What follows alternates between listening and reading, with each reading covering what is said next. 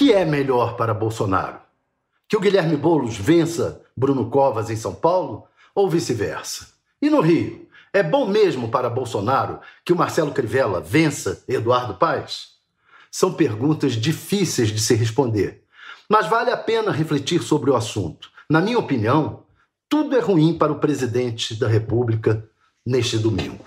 É mais que óbvio que uma vitória do tucano Bruno Covas favorece o governador de São Paulo, João Dória Júnior, que é do PSDB e já está em plena campanha eleitoral visando tomar o lugar de Bolsonaro em 2022. Aliados em 2018, hoje Dória e o presidente da República vivem as turras. Arrisco dizer que o governador de São Paulo tem sido o principal alvo de Bolsonaro nos últimos tempos.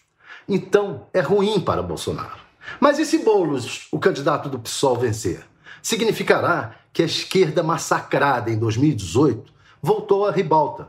Poderá ele próprio ser candidato em 22, o que é pouco provável, ou poderá se tornar um forte cabo eleitoral na cidade com o maior eleitorado do país. Ah, mas Bolsonaro pode querer que Boulos vença para manter a polarização com a esquerda, da qual já saiu vitorioso. Bem, Lula o PT e a esquerda continuam razoavelmente fortes no Nordeste, onde o Centrão sempre teve força, mas sempre priorizou as alianças locais.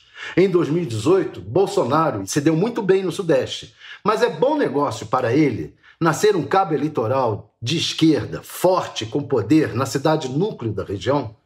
E no Rio de Janeiro, né? Bem, no Rio, Bolsonaro se viu obrigado a apostar em Marcelo Crivella, do Partido Republicanos, braço político da Igreja Universal. Uma aposta ruim, porque Crivella vai mal nas pesquisas e, mesmo que ganhe, será uma vitória de pirro. Sairá fraco das urnas, grudando em Bolsonaro toda a rejeição que os eleitores cariocas dispensam ao, atual prefeito. Ah, mas o favorito na pesquisa, Eduardo Paes, uma vez eleito, não fará oposição ao presidente da República.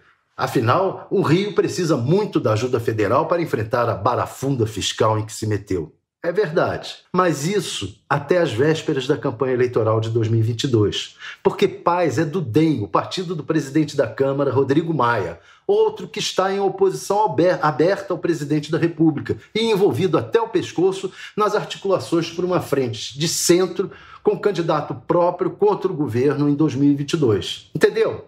Nem Covas, nem Bolos, nem Eduardo Paes e nem mesmo Crivella são boas opções de vitória para Bolsonaro. O presidente da República já está derrotado nas eleições deste domingo no Rio de Janeiro e em São Paulo, qualquer que seja o resultado.